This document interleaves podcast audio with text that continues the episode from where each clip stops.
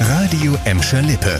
Der Tag bei uns. Mit Vanessa Winkel. Hallo zusammen. Endlich ein bisschen mehr Wertschätzung als Klatschen auf dem Balkon. Für die Mitarbeiter im Covid-Bereich des Knappschaftskrankenhauses in Bottrop gibt's jetzt extra Geld. Die Prämienzahlung gibt's für Mitarbeiter in der Pflege, aber auch für den Reinigungsdienst in dem Bereich. Wie viel am Ende tatsächlich für die Mitarbeiter rumkommt, ist unterschiedlich, sagt das Knappschaftskrankenhaus. Seit die Pandemie losgegangen ist, hat das Krankenhaus nach eigener Aussage knapp 130 Covid-19-Patienten behandelt. Anspruch auf diesen Bonus haben nicht nicht automatisch alle Krankenhäuser. In Bottrop gibt es zum Beispiel nur im Knappschaftskrankenhaus extra Kohle.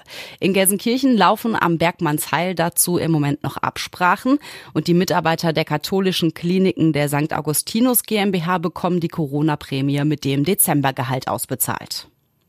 Seit gestern ist klar, ab Mittwoch sind die Schotten wieder dicht. Der Einzelhandel muss schließen. Dementsprechend haben sich die Händler bei uns auf einen möglichen Ansturm heute und morgen vorbereitet.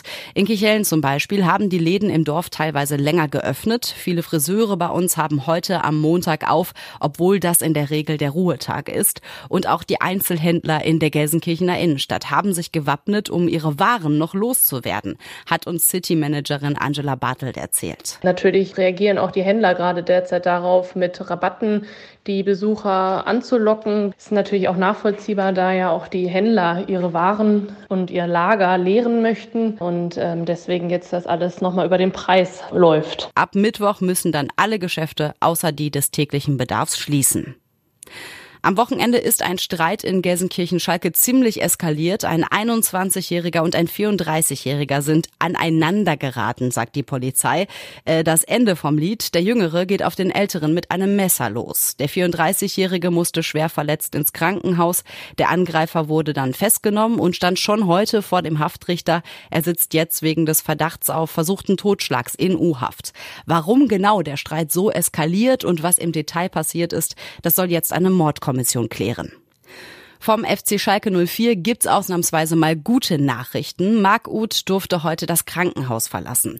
Der ist gestern beim Spiel gegen Augsburg ja ziemlich übel mit seinem Gegenspieler zusammengerasselt und musste, nachdem er weggetreten war, erstmal direkt auf dem Platz ziemlich lange behandelt werden.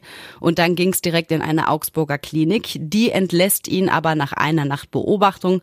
Und laut Schalke geht's Uth den Umständen entsprechend gut. Die medizinische Abteilung von Schalke behält ihn weiter im Auge. Wann er wieder ins Training einsteigen kann, das ist noch nicht raus. Das war der Tag bei uns im Radio und als Podcast. Aktuelle Nachrichten aus Gladbeck, Bottrop und Gelsenkirchen gibt's jederzeit auf radioemschalippe.de und in unserer App.